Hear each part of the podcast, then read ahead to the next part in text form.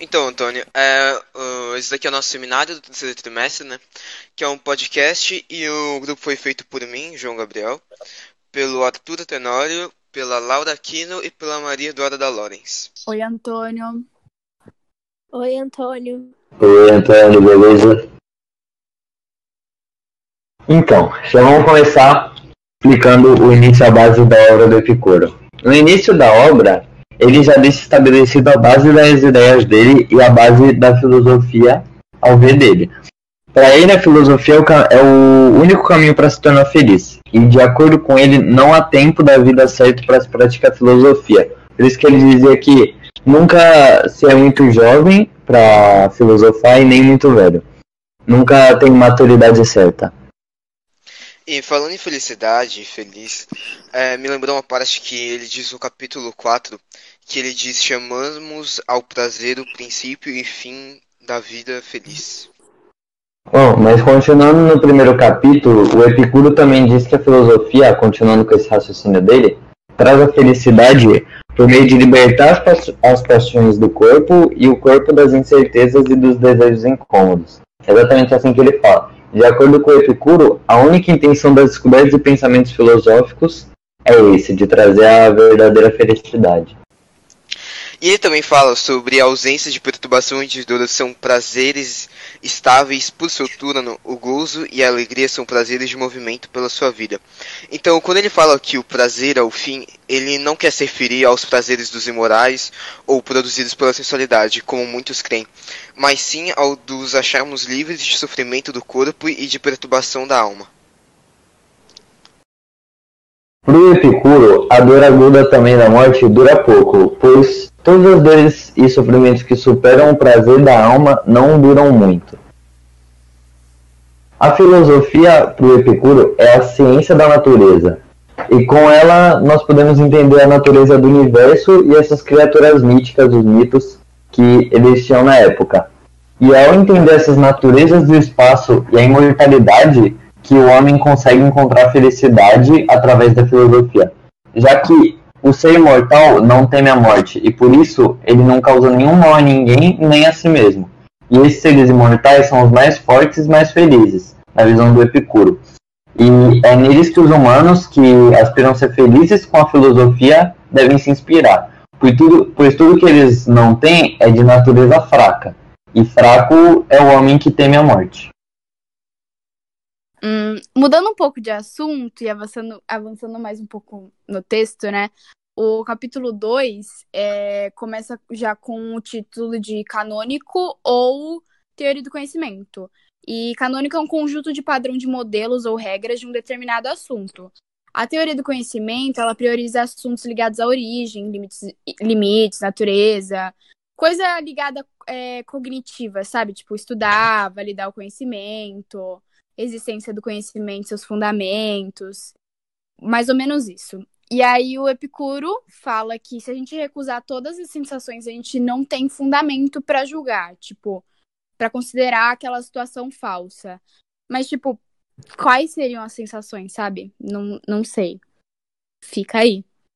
E ele fala também que os corpos é, não são manifestações como diminuição, porque é, eles são compensados pelo desenvolvimento, tipo, desenvolvimento tanto intelectual dos átomos, alguma coisa do tipo.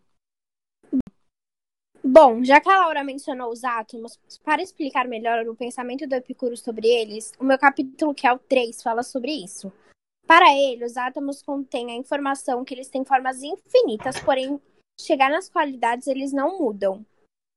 Sendo assim, tendo que ficar uma parte insolúvel. E o todo é infinito, sendo assim, não tendo um limite. Os átomos têm movimentos diversos e é isso que produz a natureza do vazio. Então, a solidez própria dos átomos, por causa do choque, lança-os para trás até que o entrelaçamento não anule os efeitos do choque. E este processo não tem princípio, pois são eternos os átomos e o vazio.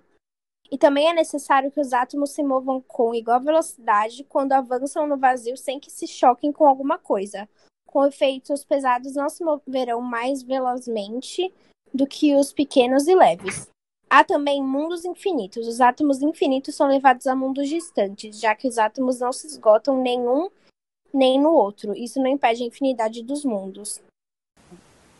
Então, continuando o assunto, é, essas visões, esses momentos, todos eles têm um ponto de partida, são um ponto de partida, e eles se assemelham com coisas que a gente chama de real ou falso, porque se a gente não tivesse um ponto de partida, nada disso existiria, né?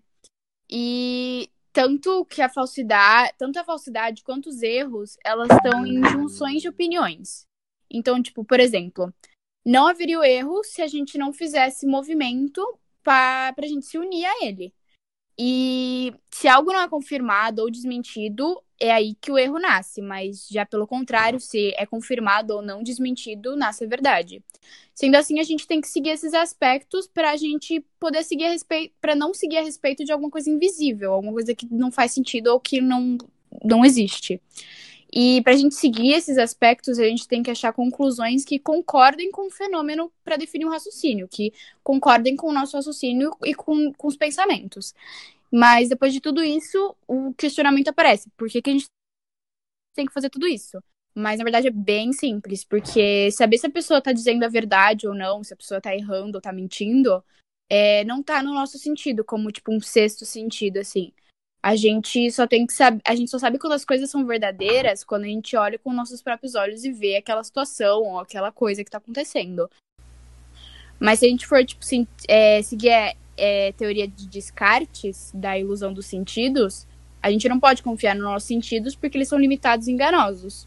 E quando a gente conseguir diferenciar a verdade da mentira, dos problemas que estão sendo resolvidos, isso vai trazer uma tranquilidade, uma paz para o nosso ser porque a gente sempre exige explicações convincentes de se, tá, se aquilo é verdade ou não. E isso acontece porque quando um fato se admite, o outro some. Então, com isso, a investigação também some. A investigação daquilo some. Bom, no capítulo 3 ele fala sobre a física. E para falar a verdade, eu achei meio confuso. Já no começo é dada a ideia que nada vem do nada. Isto é, não tem como uma coisa surgir do nada. E se caso as coisas sumam do nada, isso anula a parte da decomposição, sendo assim essa hipótese é anulada. E tudo que existe não pode mudar. Além disso, o universo é o próprio corpo e espaço, tudo aquilo que não é evidente aos sentidos tem de ser argumentado com um raciocínio. Caso não houvesse o espaço, os corpos não teriam onde viver nem onde mover-se. O princípio, o princípio de substâncias é aquele que acredita que elas são indivisíveis e corpóreas, porém não pode acreditar que sejam infinitas, pois é impossível dizer como termina isso, e sendo assim não tendo como limitar a grandeza de cada corpo. É necessário crer que os mundos e toda combinação finita nascem do infinito. Além disso, tudo, todos dissolvem, em partes diferentes, mas dissolvem, sendo assim podendo nascer de novo em qualquer mundo. A alma é dita como corpórea, podendo dizer que ela que leva todas as sensações, mas essas sensações não seriam produzidas a não ser que já estivessem no organismo. A mesma, enquanto estiver no corpo, nunca pode perder sua sensibilidade. Ou seja, quando ela se separa do corpo, é por isso que perde a sensibilidade. Ao desaparecer, ela perde sua força e seus movimentos, de tal modo que também ela se torna insensível.